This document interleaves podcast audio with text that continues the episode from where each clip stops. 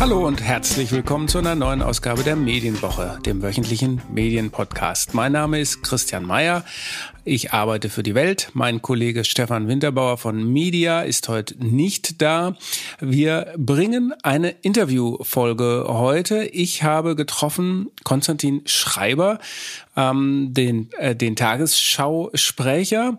Äh, Konstantin äh, macht es seit jetzt drei, zwei Jahren, ähm, hat aber schon vorher eine beeindruckende Karriere in der Medienbranche hingelegt äh, zuletzt äh, vor seinem Wechsel zu ARD aktuell war er lange Jahre bei NTV als Moderator und auch Reporter. Er ist Spezialist für den Nahen Osten, hat er lange gelebt, berichtete für die Deutsche Welle aus Dubai ähm, und äh, verschiedenes andere macht er auch. Und er ist auch Autor und Herausgeber einer Reihe von, von Büchern. Und warum ich mich mit ihm getroffen habe. Äh, der Anlass ist auch äh, die Veröffentlichung eines neuen Buches.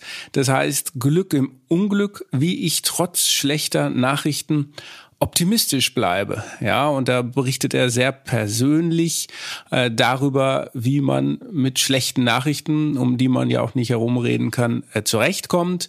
Und ja, wir hören jetzt einfach mal rein und vielen Dank fürs Hören und beim nächsten Mal wieder eine reguläre Folge. Viel Spaß!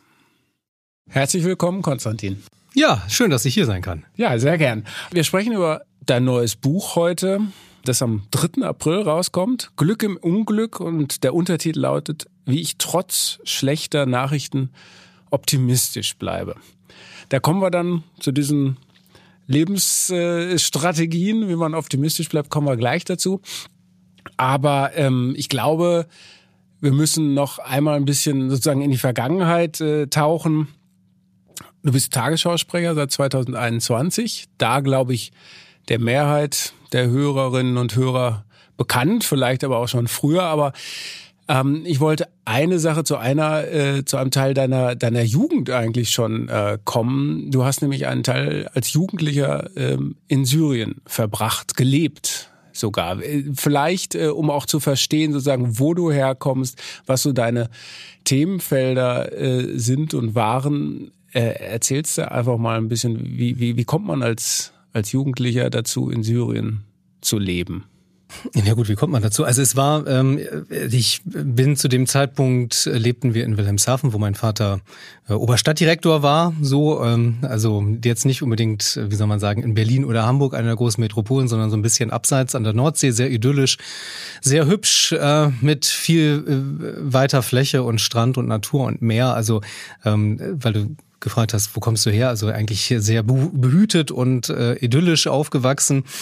Ähm, und ähm, gute Freunde von meinen Eltern kamen aus Syrien. Also die sind aus äh, Syrien nach Deutschland zum Studium schon vor einiger Zeit damals äh, gekommen, haben als Ärzte gearbeitet und haben mich immer wieder eingeladen, ja, oder uns alle eigentlich, also auch meine Eltern gesagt, Mensch, das ist so ein spannendes Land und die Kultur und haben uns auf Fotos gezeigt, wie schön das da ist und äh, wie herzlich und äh, wie spannend und kommt doch vorbei. Äh, meine Eltern haben es, mein Vater ist später mal nach Syrien gekommen, aber äh, sonst haben sie es nie geschafft. Aber ich habe dann irgendwann zum Ende meiner Schulzeit hin gesagt, ja, dann komme ich halt, ja, weil die immer wieder gesagt haben, komm doch vorbei ich weiß bis heute nicht, ob sie wirklich gedacht haben, irgendwann sagen sie schon ja. Es gibt ja diese arabische Höflichkeit immer zu sagen, ja, Beiti Beituka, mein Haus ist dein Haus, aber man denkt so insgeheim kommt ja doch keiner. aber also jedenfalls habe ich dann irgendwann gesagt, na gut, dann, dann komme ich jetzt. Und, und dann war es auch klar, okay, jetzt müssen sie die, die Einladung auch einlösen. Und dann bin ich Ende der 90er Jahre ähm, damals wirklich äh, vollkommen ungewöhnlich, muss man sagen. Also heute kriege ich schon mit, dass junge Menschen ja auch sehr früh an exotischere Orte reisen, um da irgendwelche spannenden Sachen zu machen. Damals war das sehr, sehr ungewöhnlich. Ähm, landete ich in Damaskus, um bei dieser syrisch-christlichen Familie ein halbes Jahr ähm, zu leben. So. Und ja, früher war das so üblich, äh, wenn England, England USA. oder USA. Genau, ne? genau. Und da war Syrien schon verdammt exotisch. Ja, ja. ja. Und äh, dann hast du dich dazu, dann warst du dann ein halbes Jahr und hast auch angefangen, Arabisch zu lernen? Nee, das ging ja gar nicht anders. Also waren nur ganz wenige, das war eine recht weit verzweigte große Familie und ein paar von den Jüngeren sprachen ein bisschen Englisch. Aber also ich war auch mal hier, mal da. Ich hatte ja keine, ich hatte ja nichts zu tun jetzt groß. Ne? Also es ging wirklich darum, da Kultur zu schnüffeln, äh, ein anderes Land kennenzulernen. Ähm, aber ganz viele dieser Familie oder die meisten sprachen keine Fremdsprache so. Und das ist ja eine ganz spannende, ganz, ganz spannende Erfahrung, wie schnell man eine Sprache lernen kann, wenn man muss. Also wenn man da jeden Tag am Tisch sitzt und ähm, versteht nichts und es gab ja auch kein Internet. Also ich konnte auch nicht rumdaddeln und irgendwie eine deutsche mir deutsche Videos oder Nachrichten durchlesen oder so. Ich saß da und wurde von Tag äh, von morgens bis abends mit Arabisch beschallt, habe kein Wort verstanden. Es gab auch kein Satellitenfernsehen zu der Zeit, zumindest nee, also es gab keine Möglichkeit was auf Deutsch oder Englisch zu konsumieren. Und irgendwann habe ich angefangen, auf den Apfel zu zeigen, weiß ich noch, das war mein erstes Wort, da lag ein Apfel rum. Was heißt ein Apfel auf Arabisch? Also gut, Salam alaikum wusste ich auch vorher, aber ähm, also, ne? Und dann äh, sagte halt die, die äh, Mutter Tufah, so und dann habe ich dann angefangen, so auf deutscher Lautschrift zuerst aufzuschreiben, aha, das heißt offenbar Tufah.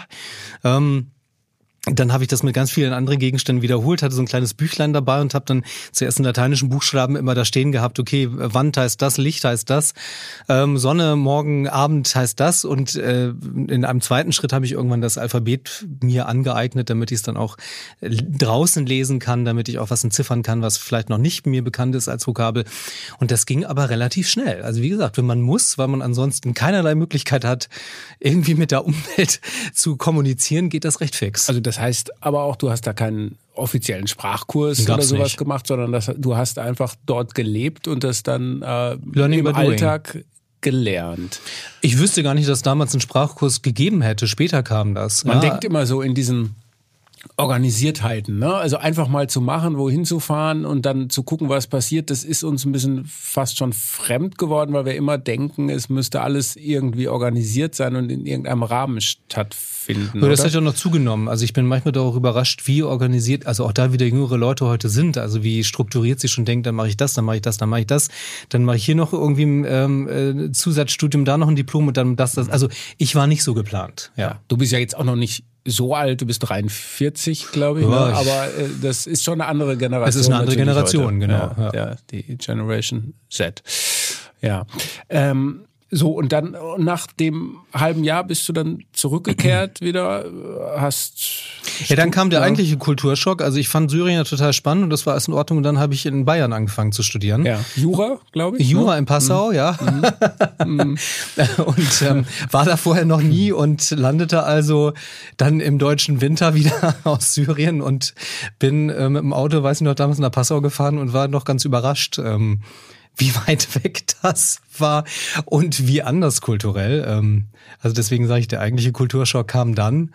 Ähm, es ist halt sehr idyllisch in Passau. Es ist auch eine gute Uni, aber es ist halt, ähm, gerade wenn man dann aus Damaskus kommt, so ein Moloch von Stadt und landet da irgendwo in der niederbayerischen Idylle, ist das schon ganz schön heftig. Dann hast du also nicht gedacht, ähm, oh gut wieder in sozusagen in diesen geordneten Strukturen zu sein, sondern du hast fast schon vermisst dieses äh, diese neue Lebensart, die du dann da halt kennengelernt hast. Geordnete Strukturen waren in dem Alter für mich, glaube ich, überhaupt nicht wichtig. Ja. Also das, ich mochte ja. das Abenteuer, glaube ich, ein bisschen mehr. Ja, ja, ja. Aber du hast trotzdem Jura studiert. Das ja, jetzt, ja. Äh, warum? Weil ich keine andere Alternative hatte. Also das, so ähm, Arabistik oder sowas hätte man ja auch studieren können wahrscheinlich, ne? Also Kulturstudien, äh, ja. Ja, hätte man sicher. Also, aber ähm, ja, ich glaube, das hing auch ein bisschen damit zusammen, dass ich zu dem Zeitpunkt überhaupt keine Idee hatte, was ich beruflich mache. Und ich glaube, wenn du Arabistik machst, ähm, grenzt du ja oder schließt du ja ganz vieles per se aus. Also ich hatte tatsächlich also das, was einem immer alle gesagt haben, mit Jura kannst du eigentlich alles machen, so, das stimmt ja auch ein Stück weit, wie man jetzt auch sehen kann, so. Ähm, mhm.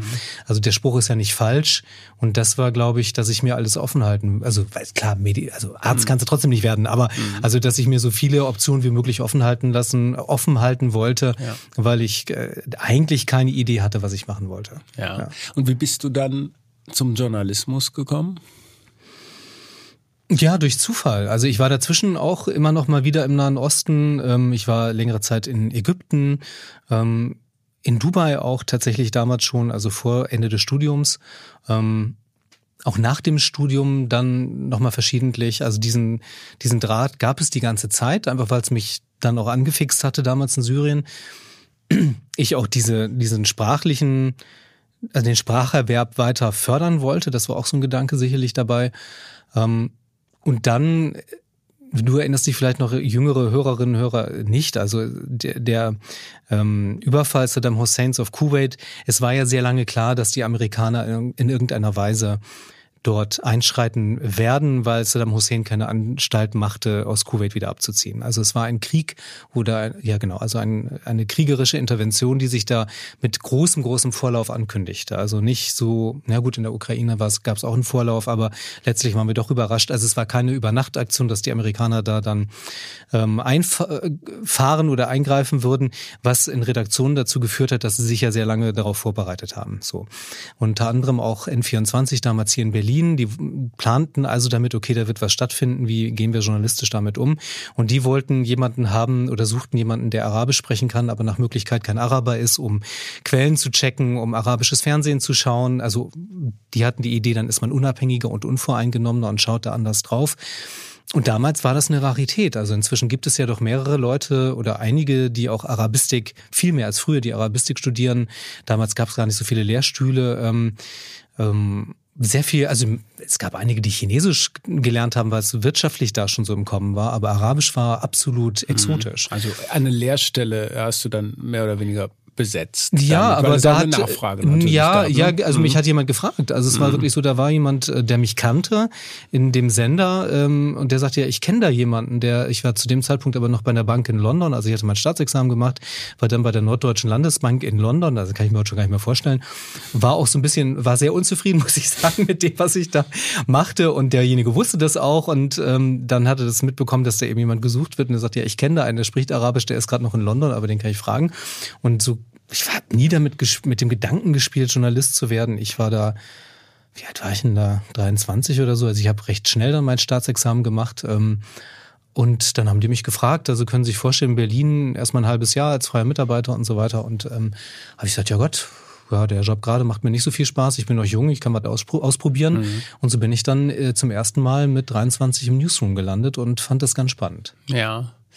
Und äh, das führte dann so weit, ich mache jetzt mal einen kleinen Sprung, dass du 2016 äh, sogar den oder was heißt sogar, aber du hast den Grimme-Preis bekommen für eine Sendung, die du für NTV gemacht hast. Äh, Merhaba, äh, ist diese, wie spricht man so? Marhaba. Marhaba.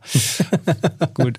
Ähm, also das war sozusagen mitten in der sogenannten Flüchtlings Krise ähm, hattest du eine äh, Sendung gemacht äh, über Flüchtlinge, äh, mit Flüchtlingen, sozusagen an er Erklärungen auch mhm. äh, an die Hand gegeben, wie lebt man in Deutschland. Ähm, wie, wie kam es dazu?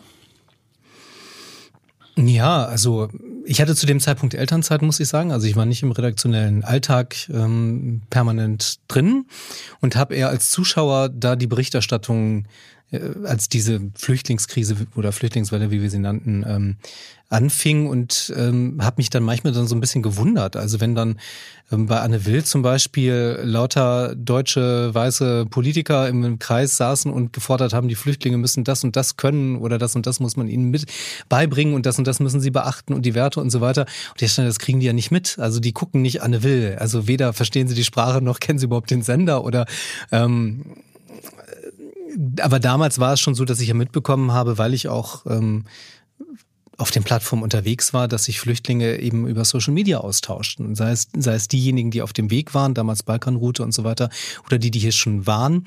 Ähm, also vor allem damals Facebook auch noch. Heute sind wir da, äh, sprechen wir von ganz anderen Plattformen, aber damals war es primär tatsächlich Facebook. Ähm, und das damals gar nicht bespielt wurde. Also das ist ja, das kann man sich eben jetzt gar nicht mehr vorstellen, weil überall diese Videos auf einen einprasseln und diese ganzen Plattformen selbstverständlich Teil auch von uns Medienschaffenden sind, um sie zu bespielen. Aber das war 2015, das war noch nicht so, ist noch nicht so lange her.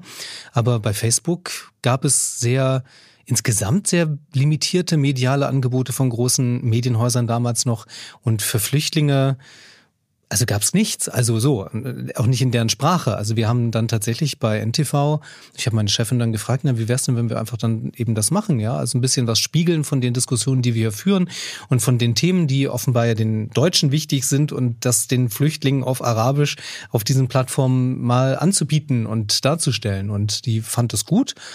Ähm, wir hatten aber auch keine großen Erwartungen. Wir haben ja, ja, mach mal. Ne?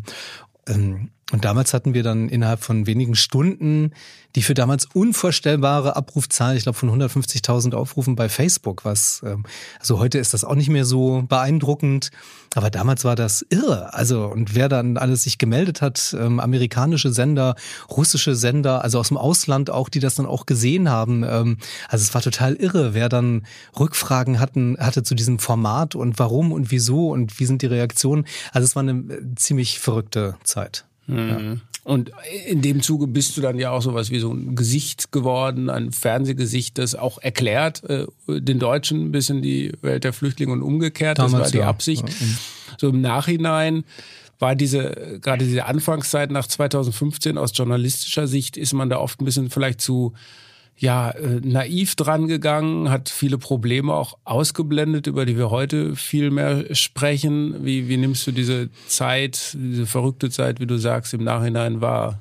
Also für mich kann ich das zum Beispiel nicht sagen. Also wenn man sich auch Marhaba mal anschaut, das geht ja schon um das waren ja letztlich kurze Videos, die ja eher als Impuls dienten. Man kann diese Sachen nicht in, wie lang waren die? Ich weiß schon gar nicht mehr, fünf Minuten oder so, kannst ja nicht ähm, Frauenrechte in Deutschland erschöpfend erklären. Also es ging letztlich darum, irgendwie so einen Impuls zu senden, zu sagen, Achtung, das ist ein Thema und ähm, da sehen wir vielleicht auch Dinge anders als ihr in Anführungszeichen. Und da haben wir schon sensible Sachen äh, auch also durchaus mit dem, wie soll man sagen, Zeigefinger oder mit dem Ausrufezeichen damals behandelt. Also ob das Grundrechte sind, ob das Sexualität ist, ob das eben Frauenrechte sind. Also schon darauf hingewiesen, dass es eben hier in bestimmten Dingen ganz anders läuft als in Syrien. Ähm, und ich saß auch bei, bei Anne Will damals in dem Zuge und kann mich durchaus erinnern, dass ich da ähm, ja, ich habe es auch kritisch wiedergegeben, auch was Flüchtlinge mir gesagt haben. Also die schon darauf hingewiesen haben, ähm, ja, ihr bekommt hier alle, ne? Also ihr bekommt den Facharbeiter sozusagen, aber ihr bekommt auch natürlich Leute, die aus einem sehr konservativen Umfeld stammen. Ähm, also insofern kann ich für mich sagen, dass ich glaube ich schon damals da jetzt nicht irgendwie eine, eine verblümte ähm, äh, äh, träumerische Sicht verbreitet habe. Also das ähm, und so insgesamt betrachtet. Ach, ich weiß nicht, also ich habe auch damals, ob das jetzt von Ahmed Mansour oder von anderen ist, schon immer wieder auch wahrgenommen, dass es diese, diese, wie soll man sagen, Hinweise gab, Achtung, ne, da gibt's einen Clash of Cultures auch in bestimmten Stellen. Also es ist ja nicht so, dass da alles nur als als unproblematisch dargestellt wurde. Und natürlich wurden auch die ganzen Diskussionen, die es ja öffentlich gab, die wurden ja abgebildet. Ähm, ähm, Gleichzeitig gab es ja diese Hilfsbereitschaft. Ich, die habe ich ja auch erlebt. Also auch das war ja eine Realität, die, die stattfand. Mhm. Ich, ich, also ich habe jetzt dazu nicht geforscht, ich habe ja auch keine ja. Empirie dazu, aber also ich habe nicht den, auch rückschauend nicht den Eindruck, als wäre das jetzt komplett hm. ähm, wie soll man sagen, unkritisch ähm, ja. und, und, ja. und also eine verblümte ähm, Schönung der Realität hm. gewesen, die man da Heute ist es eher umgekehrt. Da sozusagen mal sucht man in der Berichterstattung dann, wenn man möchte, eher nach den positiven Beispielen, weil es halt auch teilweise so eine äh, Debatte geworden ist, die sehr emotional geführt wird. Schon immer sozusagen äh, Silvesternacht beispielsweise in Berlin. Das ist ja, äh, glaube ich, das muss man dann offen und ehrlich benennen, wer da was schmeißt und Angriffe auf Polizei, Krankenwagen ähm, und so weiter. Ähm, aber das hat natürlich äh, sozusagen, das ist dann, äh, das, der, das Pegel ist zur anderen Seite eigentlich Ja, ich weiß nicht, ob ne? es, ob es, ähm, also ein Pegel ist zwischen, wie stellt man Dinge dar, also jetzt, ähm, ob zu positiv oder zu negativ. Ähm, das ist weniger meine Wahrnehmung, sondern was sich äh, aus meiner Sicht verändert hat, ist, wie toxisch das alles geworden ist. Also wie die Tonalität ist, mit der man auch ähm, medial damit umgeht. Also das war 2015, 2016 bei allen Kontroversen und auch ähm, also das Erstarken der AfD hat ja zu dem Zeitpunkt letztlich über diese Themen stattgefunden, aber es war nicht so gehässig. So, also dieses Verkeilen und also auch diese Frontenbildung und auch dieses Niederbrüllen bei Twitter und und also das habe ich. Du meinst ich, jetzt nicht die Medien als solche, sondern die, Sozia die sozialen Medien. Ja, wie auch mehr, immer. Oder? Also ja. genau, mhm. also insgesamt einfach das Diskussionsklima. Also ja. Mm, das nehme ich, das nehme ich als so viel toxischer in diesen Themenkomplexen heute war, als es damals gewesen ist. Mhm. Ähm, du schreibst das auch in deinem neuen Buch, was du sozusagen als eine negative Kraft äh, wahrnimmst, ist diese Politisierung des Alltags. Äh das geht ja noch ein bisschen darüber hinaus. Ne? Das ist jetzt nicht nur, sagen wir, ähm, die, die Frage, hm, wie geht man jetzt, also wie werden Themen wie Integration und Zuwanderung ähm, letztlich äh, besprochen, aber ähm, ja, dass man, dass so dieses, wie, wie steht mein Gegenüber zu einzelnen Fragen, ob das jetzt Gendern ist oder ob das ähm, Klimaschutz ist, Klimakleber oder so, dass das irgendwie alles überlagert. Also als würde ein Individuum, das mir gegenüber sitzen, nicht noch irgendwas anderes ähm, haben oder ausmachen als die Frage, ist man für oder gegen Gendern, für oder gegen Klimakleber, für oder gegen Zuwanderung.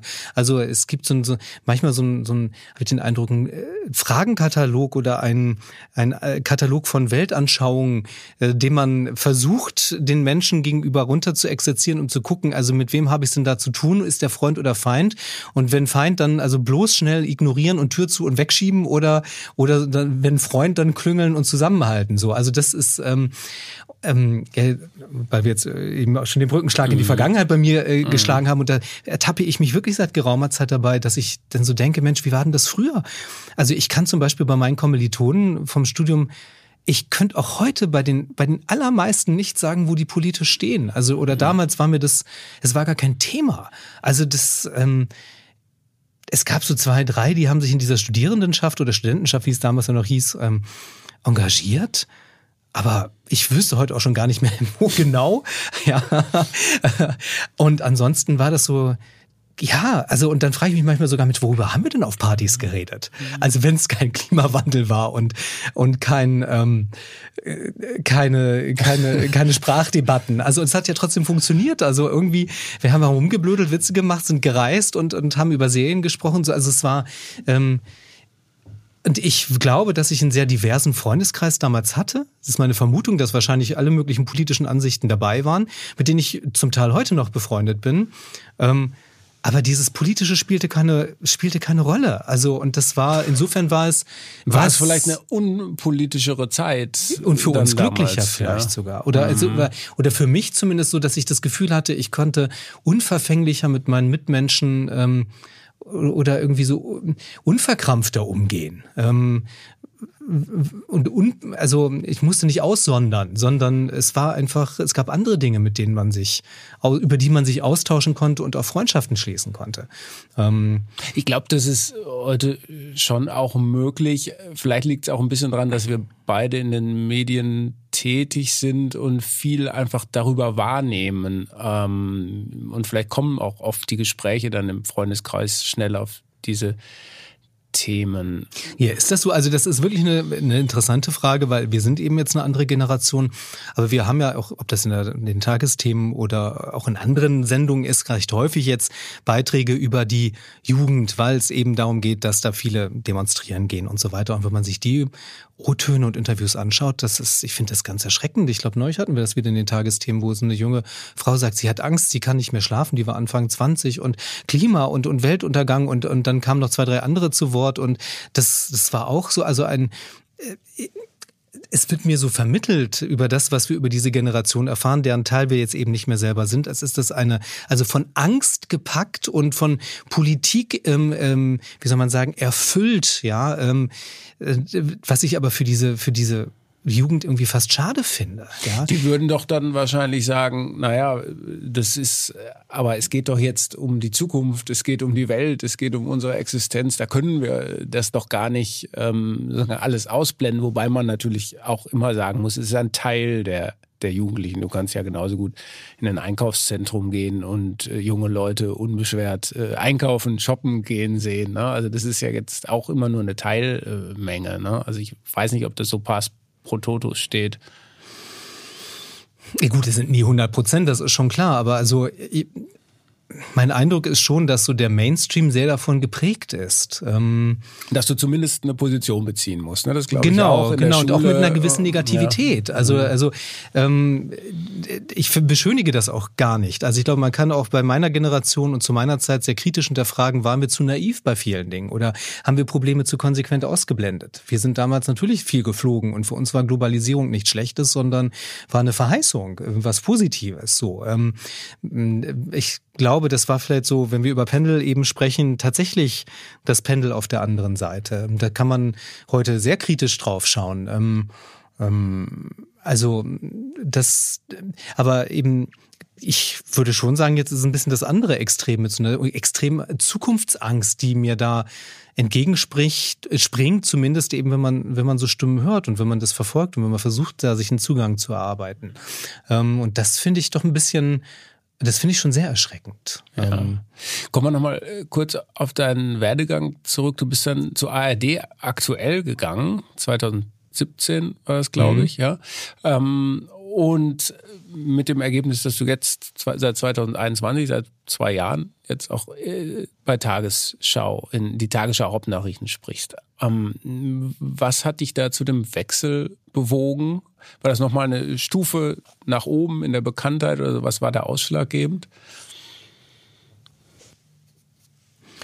Ja, also ich glaube, da muss man auch ehrlich sein, dass natürlich, ähm, also ich hatte eine sehr gute Zeit bei NTV. Auch rückblickend würde ich sagen, das war wirklich sehr, das war sehr erfüllend. Ähm, ich blicke da gern drauf zurück. Ich habe da auch heute noch einen guten Draht hin. Also das ist ähm, so im Guten auseinandergegangen, wie es nur geht. Ähm, also ich bin sehr dankbar, also wirklich auch für die vielen tollen Sachen, die ich da machen konnte. Das war ganz super. Ähm, trotzdem ist natürlich so gerade aus Moderatorensicht Tagesschau also schon noch etwas, was so, so der, der Olymp der ähm, Reichweite, auch der Bekanntheit des Renommees und so weiter ist. Also ich glaube, da wird es schwer fallen, jemanden zu finden, der da sagt, ähm, Nee. was, was ich dann, also was man erwartet oder glaubt, das sozusagen aus Außensicht ja ist immer nicht so relevant. Aber ich hätte jetzt gesagt, zu dem, für was für das, was dich interessiert, was du machst oder so, wärst du eher dann äh, sozusagen Korrespondent äh, im Nahen Osten, wäre eher sowas gewesen. Deswegen fand ich Ja gut, was ich ein paar Mal vertretungsweise für die. ARD auch ja, gemacht habe, da ja. war ich in, in Kairo und ja. ähm, hm. Naja, ich war ja mehrere Jahre für die Deutsche Welle als Korrespondent in, in Dubai und habe da den Nahen Osten sehr exzessiv bereist. Und wie es schon so schön in der Bibel he äh, heißt, alles hat seine Zeit. Und ähm, das war auch toll. Das war auch wirklich ähm, genauso erfüllend, aber das war auch gut so, wie es war und das muss ich so nicht nochmal machen. Man verändert sich ja auch, man entwickelt sich ja weiter in den Dingen, die man tut. Ähm Worauf ich hinaus will, ist so ein bisschen diese Rolle des Sprechers. Das ist nicht mhm. deine einzige Rolle. Ne? Du schreibst genau. Bücher, du machst mhm. andere Sachen, ne? aber das ist ja eine große Rolle, für die du bekannt bist. Und in dem Maße, wie du dich aber auch beschäftigst, inhaltlich, äh, zum Beispiel mit Moscheen in, in Deutschland und so weiter, Bücher geschrieben, sagen, da, da äh, habe ich mich gefragt, steht das nicht in so einem gewissen Widerspruch, weil wir klassischen Tagesschau Zuschauer haben erstmal dieses Bild im Kopf, äh, da ist jemand, äh, der kennt sich gut mit der Weltlage aus, der spricht sehr gut, der kann Nachrichten am Millionenpublikum vermitteln, aber der hat nicht der oder die hat jetzt nicht unbedingt eine explizite eine Meinung, das wissen wir natürlich schon, aber das muss man irgendwie zusammenbringen, diese Figuren, ne? diese eine Figur, die äh, wie du für ein bestimmtes Thema stehst und dann so neutral wie möglich Nachrichten vorträgt.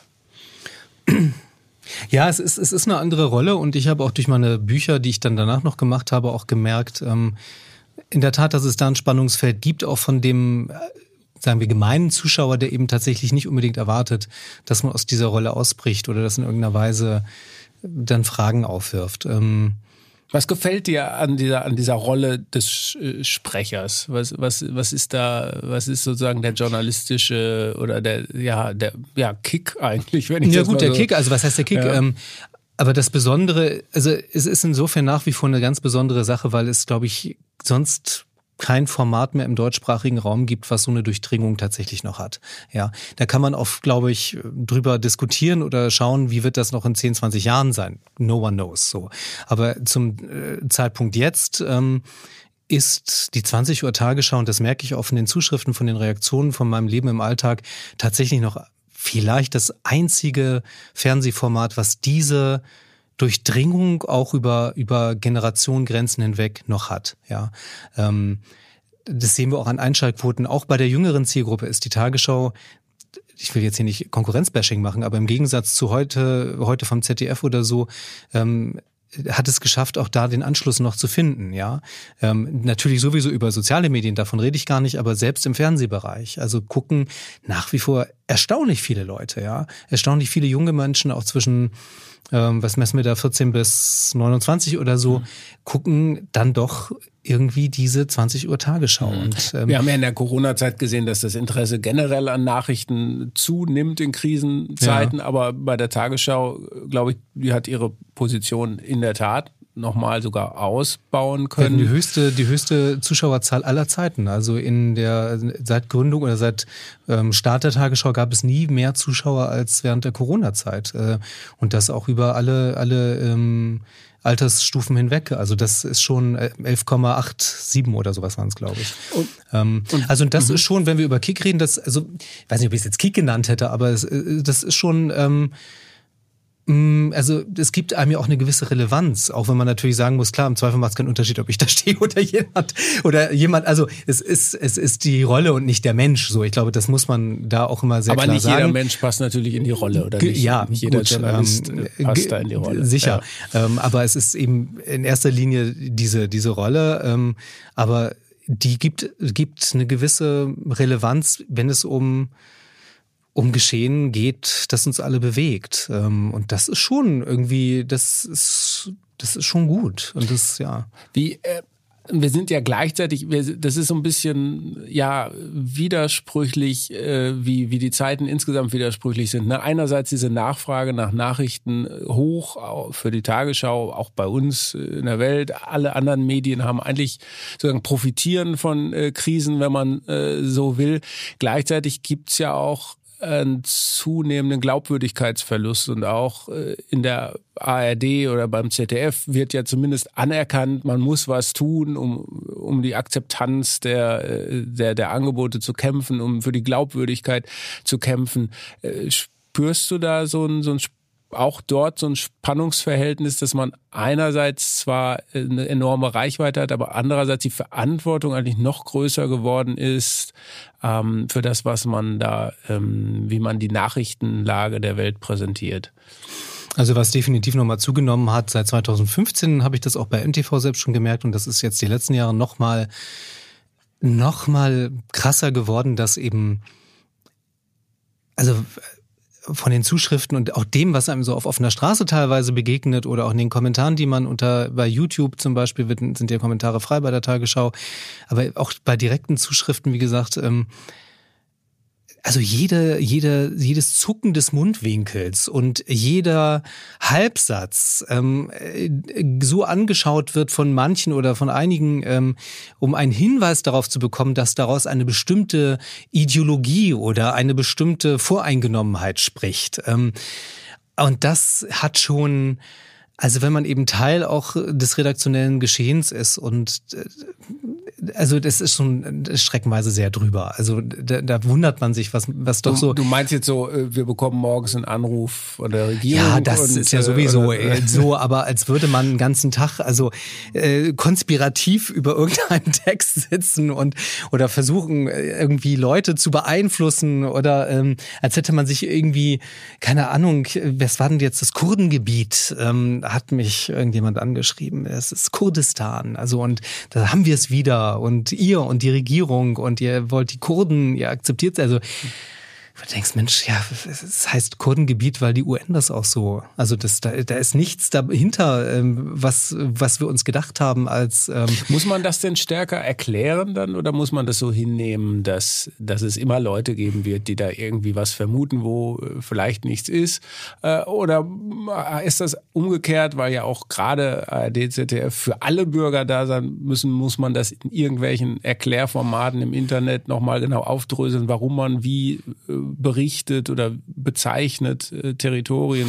Ja gut, aber dann kommen wir zu nichts anderem mehr. Und das muss man natürlich auch sagen. Also bei der Masse und Flut an Dingen, die da auflaufen, also das finde ich auch fast ein bisschen schwierig, da auf alles einzugehen. Ähm, und man hebt es natürlich, also macht man es ja auch noch wahnsinnig präsent. Also als, als weiß ich nicht, ich äh, bin jetzt nicht in der Verantwortung, mhm. das entscheiden zu müssen. Ich werde aber ähm, als Konstantin Schreiber, glaube ich, auch ein bisschen zurückhaltend. Ähm, aber ja, also was das angeht, sehe ich schon, dass, ähm, dass es irgendwie ungemütlicher geworden ist. Ja. Mhm. Wo du gerade sagst, äh, ihr und die Regierung, also als Zitat, es gab gerade die Geschichte, ähm, die durch die Medien ging, äh, dass Ministerien, äh, die Bundesregierung Aufträge, Moderationsaufträge, verschiedenes an, an Journalisten gegeben hat, äh, ein, in Höhe von 1,5 Millionen über die letzten fünf Jahre. Ähm, das wurde dann illustriert am Beispiel von der ehemaligen Tagesschausprecherin Linda Zerwakis, die mal ein Interview mit Olaf Scholz gemacht hat auf der Republika, dieser Digitalmesse. Dafür hat sie kein Honorar bekommen, aber eine Art Aufwandsentschädigung, Kostenerstattung äh, hieß es, glaube ich. Ähm, trotzdem äh, und dann gab es jetzt darüber hinaus so eine Liste von, von Moderationsaufträgen, äh, ohne zu wissen, an wen jetzt genau, aber eben an ziemlich viele hm, Journalisten von, von öffentlich-rechtlichen Sendern, auch von privaten Medien, freiberufliche Journalisten, zum Beispiel für das Arbeitsministerium was moderieren, Justizministerium, Veranstaltungen, die die so haben. Ähm, hast du sowas Ähnliches schon mal angenommen? Wie stehst du dazu? Mm, also ich äh, persönlich habe das, ich habe auch gar nicht so viele Anfragen bekommen, muss ich dazu sagen. Also aus dem, sagen wir wirklich Regierungsumfeld ähm, wüsste ich, also ich will jetzt hier nichts Falsches erzählen. Ich denke jetzt also in meiner wirklich Jahre zurück, aber ich wüsste tatsächlich nur von zweien, die ich mal gehabt habe und die ich beide abgelehnt habe. Ähm, Wobei ich immer sagen würde, es kommt drauf an. Also ähm, wie bei allen Anfragen, die jetzt freiberufliche Moderatoren bekommen. Also ich glaube, da muss man sich immer hinterfragen, inwieweit ähm, steht das im Konflikt zu dem, was man inhaltlich als Journalist macht. Also wenn ich jetzt, weiß ich nicht, ähm, von irgendwas vollkommen Fachfremden, also was jetzt mit meinem Themenkreis überhaupt nichts zu tun hat, ähm, ja, was wäre das? also irgendwie eine Expertenrunde. Ja, also klar, also beim Ministerium wäre ich trotzdem tatsächlich vorsichtig, muss ich sagen. Ähm, ich will jetzt ja gar nicht sagen, dass das hielt ich für unproblematisch, auch wenn es jetzt irgendwie da fachfremd wäre. Also ich kann, ja, ein bisschen schwer zu konstruieren, aber ich glaube, man muss trotzdem immer so ein bisschen auf den Einzelfall gucken. Das ist nicht in jedem Fall vielleicht per se auch hochproblematisch. Also es gibt mhm. ja auch eben tatsächlich Fachtagungen oder so auf, auf irgendwie ganz, verschiedenen ja. Ebenen. Also wenn da irgendwie, wenn es wirklich darum geht, irgendwie so einen Expertenaustausch zu moderieren, könnte ich mir vorstellen, vielleicht ist es jetzt nicht ganz so schlimm. Mhm. Die ganz äh, banale äh, sozusagen äh, Feststellung ist ja, du nimmst auf Auftrag, also jetzt nicht du, sondern mhm. ein Journalist, äh, von welchem Medium auch immer, bekommt eine Anfrage von einem Ministerium. Du moderierst was, du kannst es so sauber machen, wie du willst, aber du bekommst natürlich auf dein Konto Geld überwiesen von einem Ministerium und vielleicht berichtest du in deiner, äh, in deiner beruflichen Welt über eben den Minister oder die Ministerin. Ne? Also das wäre dann schon ein Interessenkonflikt. Ja, also auch da, ja, es kommt, ist, auch da würde ich sagen, es kommt ein bisschen drauf an. Ich meine, jetzt ganz streng genommen, als Tagesschausprecher ist es eher fast ein symbolischer Interessenkonflikt, weil wir inhaltlich überhaupt nicht mitarbeiten. Also da das kann heißt, man. Du meinst die Nachrichten, die ihr vor Genau, die mache ja nicht ich. Also die, die schreibe ja nicht ich. Also mein mhm. inhaltlicher, äh, wie soll ich sagen, meine meine Einflussnahme ist ja nicht existent in dem Fall. Also insofern natürlich ist es ungünstig, weil weil es eben diese große Strahlkraft hat und diese, also steht dann natürlich trotzdem stehen wir für die für diese Nachrichten für diese Sendung, für die Marke. Also das will ich jetzt auch nicht komplett damit abtun. Aber also ich finde da streng genommen muss man sagen, der Interessenskonflikt hält sich da sehr in Grenzen, weil ich habe gar keinen Einfluss auf den Text, den ich vorlese. So, das ist natürlich anders, wenn ich jetzt wirklich inhaltlich journalistisch arbeite zu bestimmten Themen, da regelmäßig meinen Text irgendwie unterbringe auf einer Seite oder so und auf einmal ähm, ähm, ist der Gegenstand meines meiner meiner Expertise oder meines Berichtens äh, der Auftraggeber von mir. Also da ist natürlich eklatant. Ja. Ja. Ähm. Eine Sache, bevor wir dann aber wirklich zum Buch kommen.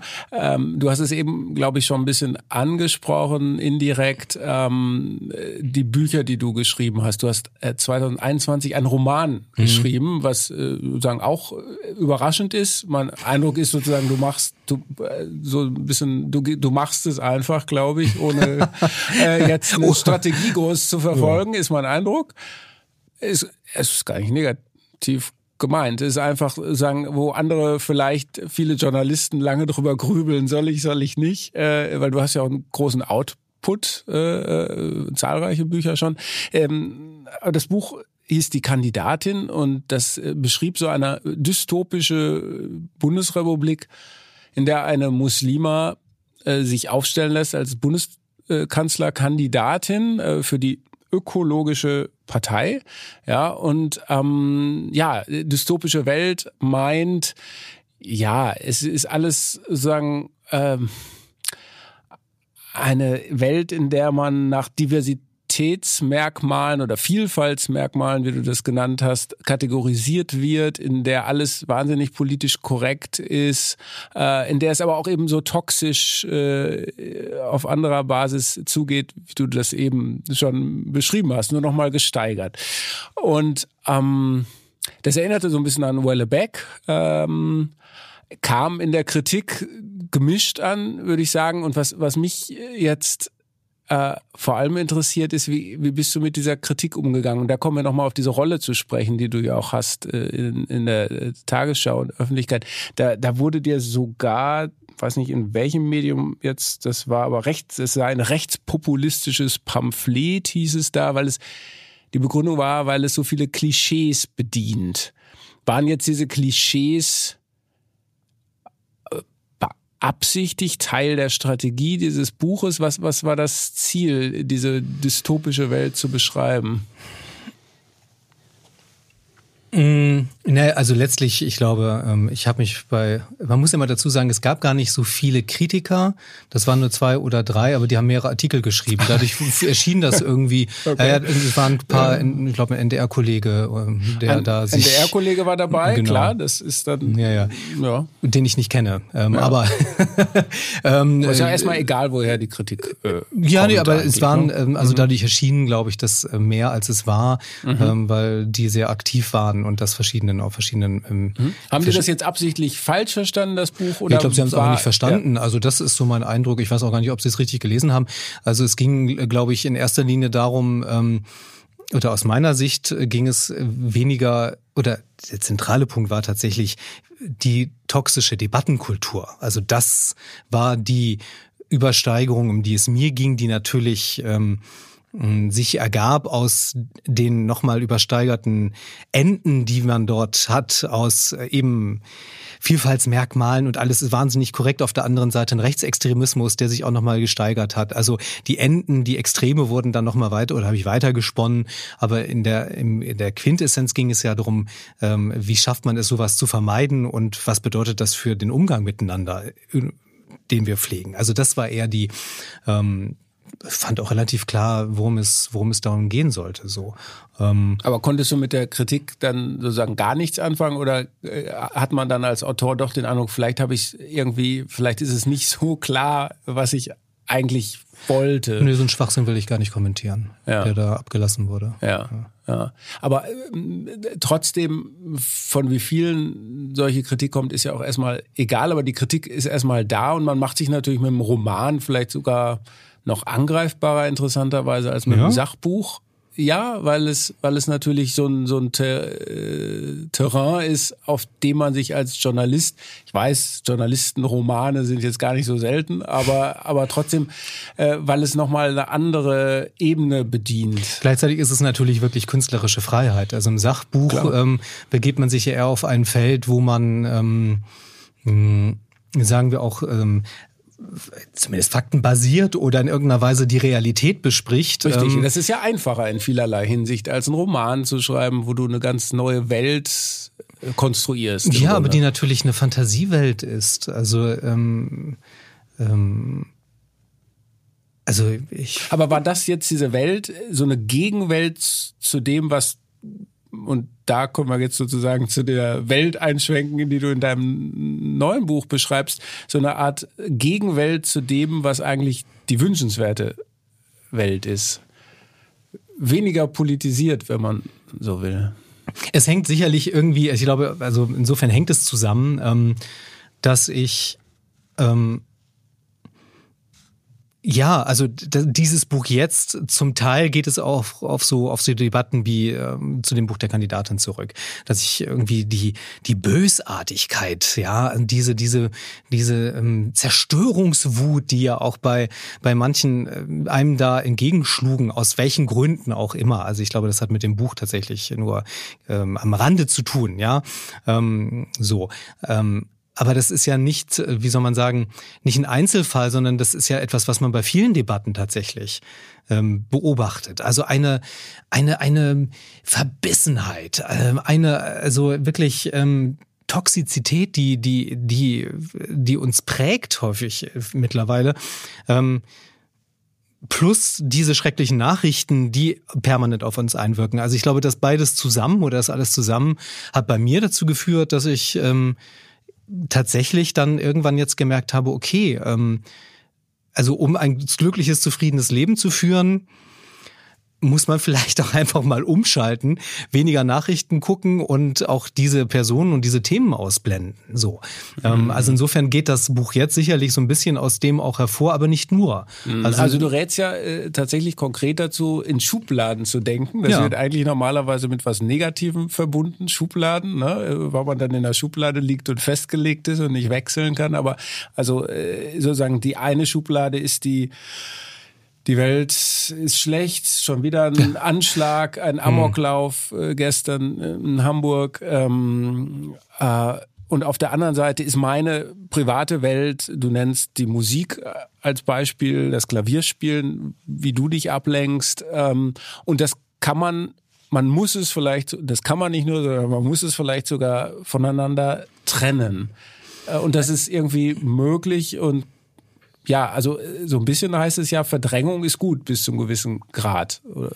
Naja, also was, was ich ja sage, ist ähm, gerade, also beziehungsweise ich beobachte in meinem Umfeld und auch, also sei es Kollegen oder Freunde, dass diese News-Fatigue, also diese Nachrichtenermüdung, glaube ich, schon ein allgemeines Phänomen ist. Sowohl was eben Journalisten betrifft, die sagen, Gott, also jeden Tag muss ich mir diese ganzen Schreckensnachrichten ähm, ähm, reinziehen und auch irgendwie verarbeiten und ganz viele im Umfeld, die wirklich sagen, ich gucke gar nicht mehr. Also ich gucke keine Nachrichten mehr, ich lese gar nichts mehr dazu. Ich gehe jetzt nur noch Gärtnern oder ähm, gehe Fußball spielen. Sagen also, dir das Leute ja, auch? Ganz viele. Ja. Ist das bei dir nicht so? Nicht so explizit. Ich glaube, ähm, es gibt immer noch viele, die vielleicht denken, was ja auch richtig ist, es ist ihre bürgerliche Pflicht, informiert mhm. zu sein. Und dann kann man es sich quasi gar nicht leisten, zu sagen, mich interessiert das alles äh, nicht mehr. Ähm, mhm. Insgeheim mag das natürlich so sein, dass man eher verdrängt und sagt, ich muss jetzt heute Abend eben nicht die Tagesschau schauen mhm. oder jede andere Nachrichtensendung oder hm, bei Welt.de reinschauen. Ähm, aber ich glaube, das ist immer noch so belegt, so im Bildungsbürgertum, vielleicht auch eher in der Stadt. Ähm, mag mich irren, aber als so, ritualisierte ja, Impuls, das ist doch meine staatsbürgerliche Pflicht, mhm. mich jetzt zu informieren, was was los mhm. ist. Ja, also ich sage eben gerade, bevor die News-Fatigue einsetzt, also das kann ja eben nicht das Ziel sein, dass die Leute ähm, Nachrichten und Informationen äh, umschiffen. Das halte ich nämlich auch tatsächlich für nicht den erstrebenswerten Zustand so. Und letztlich ähm, ist es aus meiner Sicht das Richtige davor zu sagen, damit es gar nicht erst so weit kommt, weil dann ist man, glaube ich, weg. Ja, dann ist man irgendwie, ähm, ist man ja nicht mehr abzuholen. Ähm, zu sagen, man muss es, ich glaube wirklich, man muss es trainieren, ja. Also wohl dosiert. Ähm, deswegen Schublade auf, Schublade zu. Mir hat das sehr geholfen, dieses Bild. Zu sagen, ich, ich kann, man kann sich im Leben für mehr entscheiden, als man vielleicht so am Anfang denkt oder äh, gemeinhin denkt.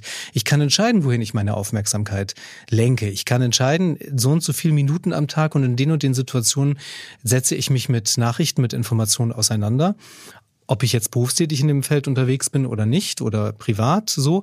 Und ansonsten schalte ich das Handy vielleicht nicht aus, aber ich gucke dann einfach nicht mehr bei Tagesschau Welt oder wo immer, ja, sondern ähm, und auch das konsequent. Das ist ja ganz interessant, wenn man da mal sich mit auseinandersetzt und und da drüber nachdenkt und das beobachtet, wie automatisiert man doch, ob das in der U-Bahn ist, wenn man irgendwo wartet, immer mal wieder auf so einer Seite schaut, ja, ähm, ähm, und dann wirklich das durchzuziehen und zu sagen, nee, ich gucke jetzt eher ähm, bei was Leichtem oder oder schau mir Bilder an irgendwie aus der Freizeit oder was äh, das das muss man wirklich üben. Das ist nicht so das also der der Impuls zurückzuverfallen in diese ich guck doch mal eben was bei bild.de oder bei tagesschau.de steht der ist wahnsinnig stark ja.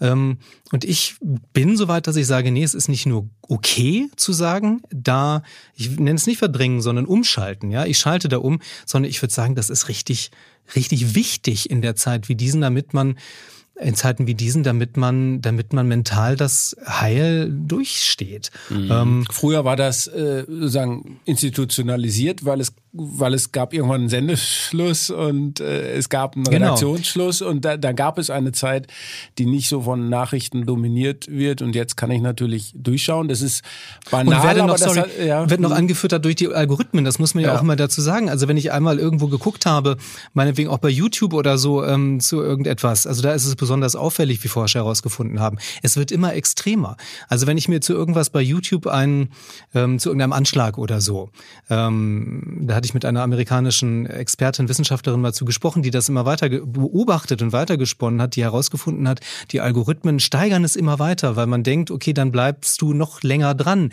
wenn es immer extremer wird von der Information, die man bekommt.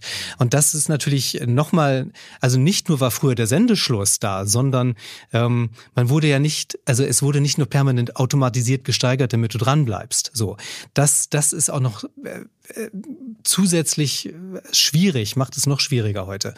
Ähm, ja, und eben mit schlimmen Folgen. Also es gibt diese neue, also News-Fatigue ist ja das eine, dass die Leute einfach sagen, ich kann es nicht mehr hören, die schauen nicht mehr hin.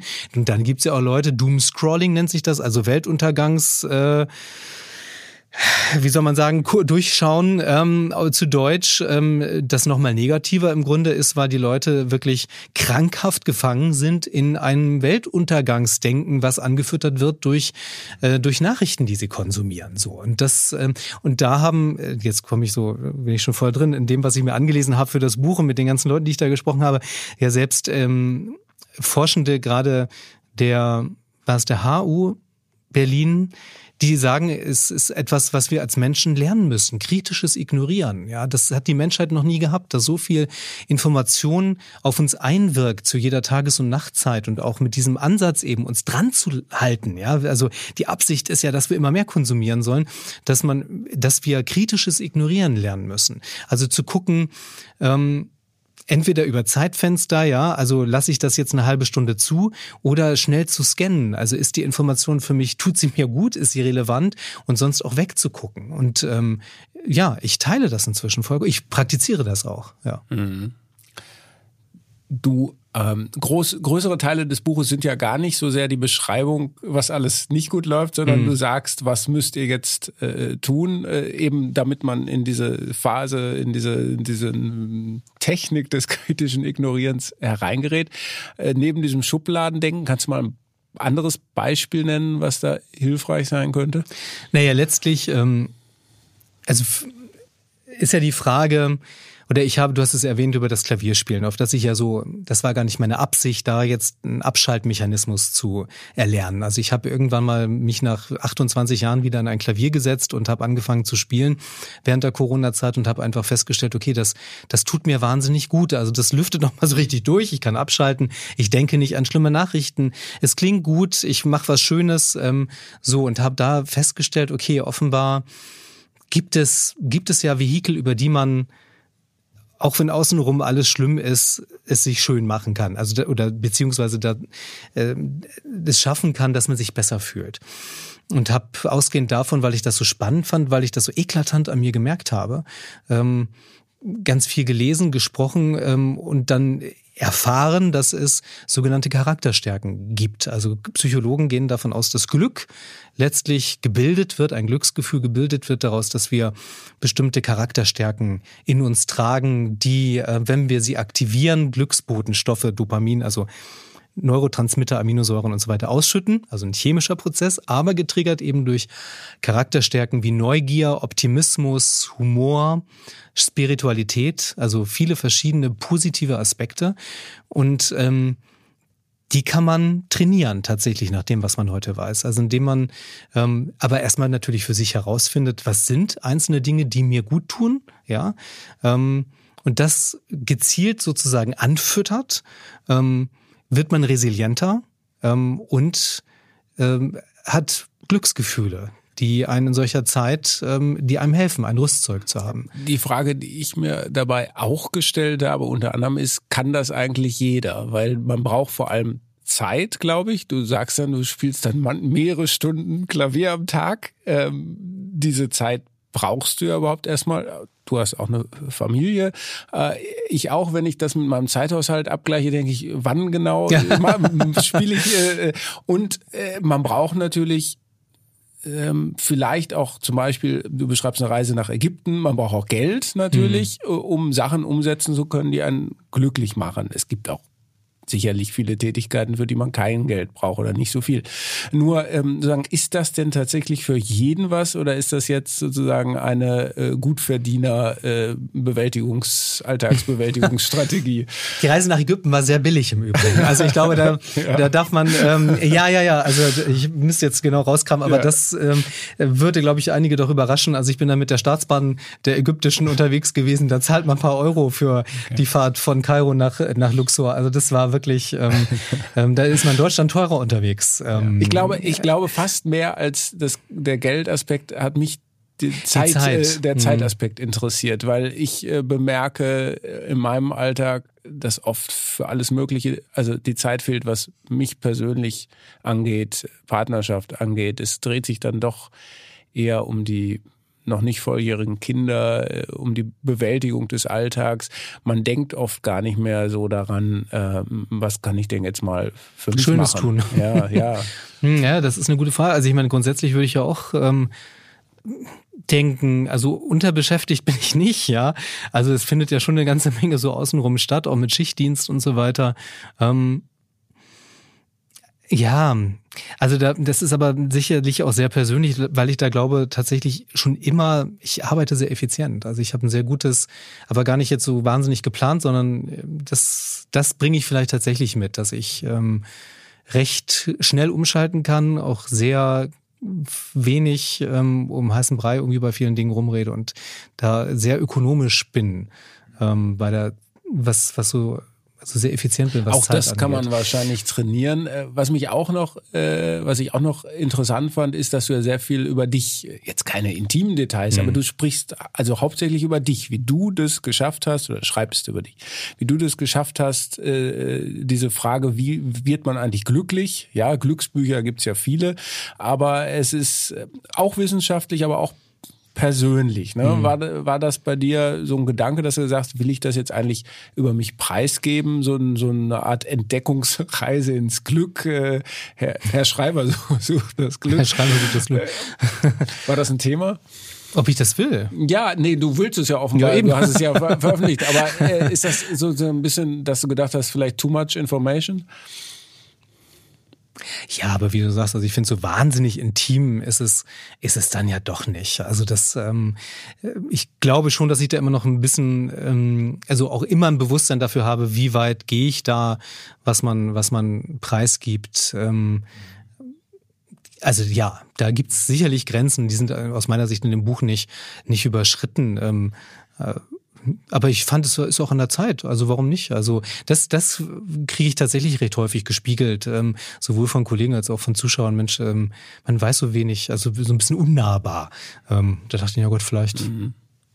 Zum, zum Abschluss äh, sagen, wenn das eine die, die, die Frage ist, wie kann ich selber glücklicher Mensch sein, obwohl die Welt ja aus den Fugen gerät, chaotisch ist, unplanbar ist, ähm, ist die, das ist die private Seite und die professionelle Seite ist, sagen, kann man da eigentlich überhaupt was machen in deiner Rolle, in, in unserer Rolle? Äh, jeder Journalist, was was gibt es eigentlich für Strategien, um zu sagen, wie können wir dieser News-Fatigue der Menschen begegnen? Es gibt ja diesen dieses Topos des konstruktiven Journalismus, wo dann ja, ich weiß, die Vertreter des konstruktiven Journalismus sagen, das stimmt so gar nicht, aber lösungsorientiert denkt äh, oder aufschreibt oder berichtet, ähm, wo es nicht gar alles so Doom-mäßig zugeht, sondern konstruktiv eben. Ähm, ist, ist das jetzt eine Lösung oder was können wir als Medienmacher denn tun, um die äh, Nachrichtenwelt hm. ja, erträglicher zu machen, wenn das überhaupt möglich ist? Ja? Also da habe ich persönlich eine ganz ernüchternde ähm, Haltung zu, weil ich glaube, es geht gar nicht. Ja.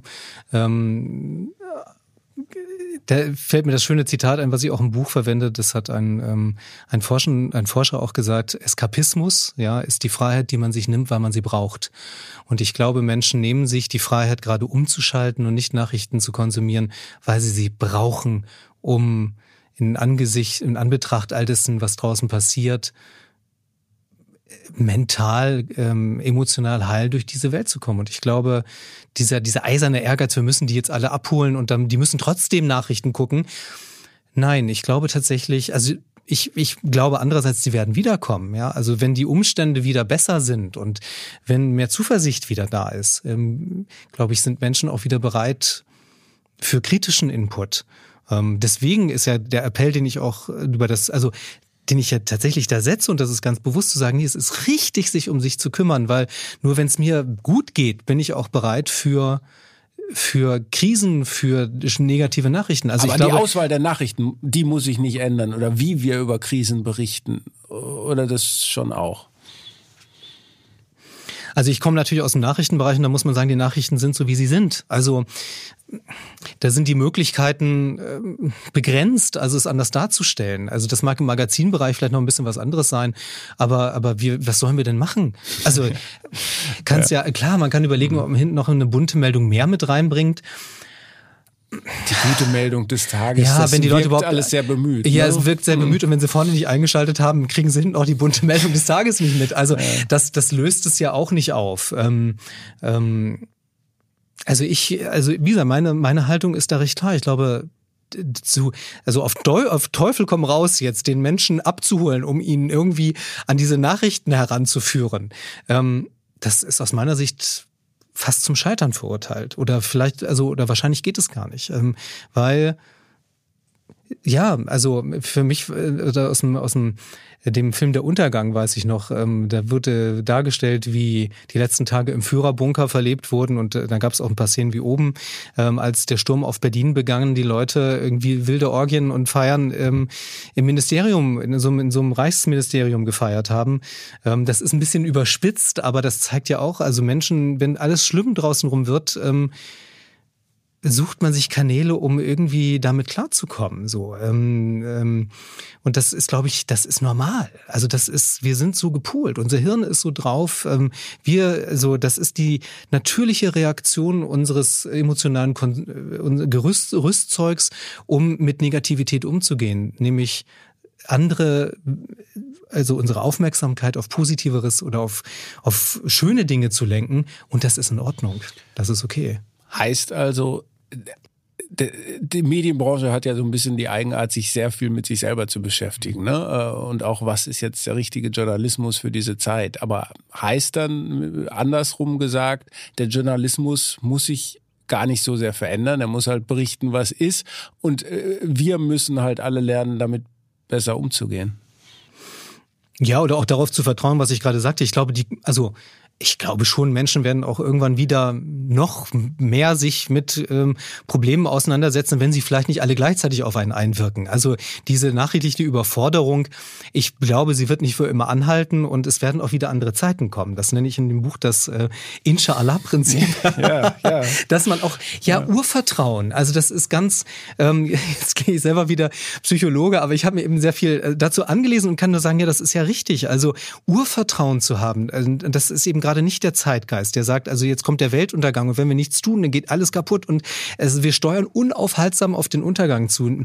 Ja, was nützt mir das denn? Also das hilft, also das macht mich nur ängstlich, panisch, ähm, äh, ziehe mich unter die Decke zurück und, und hoffe, dass es schnell geht. Ja, aber ähm, also ich glaube, Urvertrauen ist ganz, ganz wichtig, um auch, also auch in dem Kontext für uns Medienmacher, dass wir nicht hektisch versuchen, wie das, wie das Kaninchen vor der Schlange irgendwie zu sagen, du musst jetzt aber hier meine Nachrichten gucken oder du musst jetzt hier die letzte Horrormeldung dir reinziehen. Nein, es wird auch wieder anders werden. Es wird auch für uns Medien wieder, sagen wir, Zeiten geben, wo die News-Fatigue vorbeigeht. Da glaube ich fest dran. Aber im Moment ist es so. Im Moment ist es so und es ist, es ist okay, weil Menschen so ticken. Ja. Konstantin, ich danke dir ganz herzlich für deine Zeit. Äh, das Buch äh, nochmal äh, Glück im Unglück, wie ich äh, trotz schlechter Nachrichten optimistisch bleibe, kommt am 3. April raus, Hoffmann und Kampe. Viel Erfolg dafür und danke, ja, danke. Wir, ich sehe dich im, im, um 20 Uhr. Du schaltest noch ein, ja. Hin und wieder, ja. Das ist gut. danke sehr.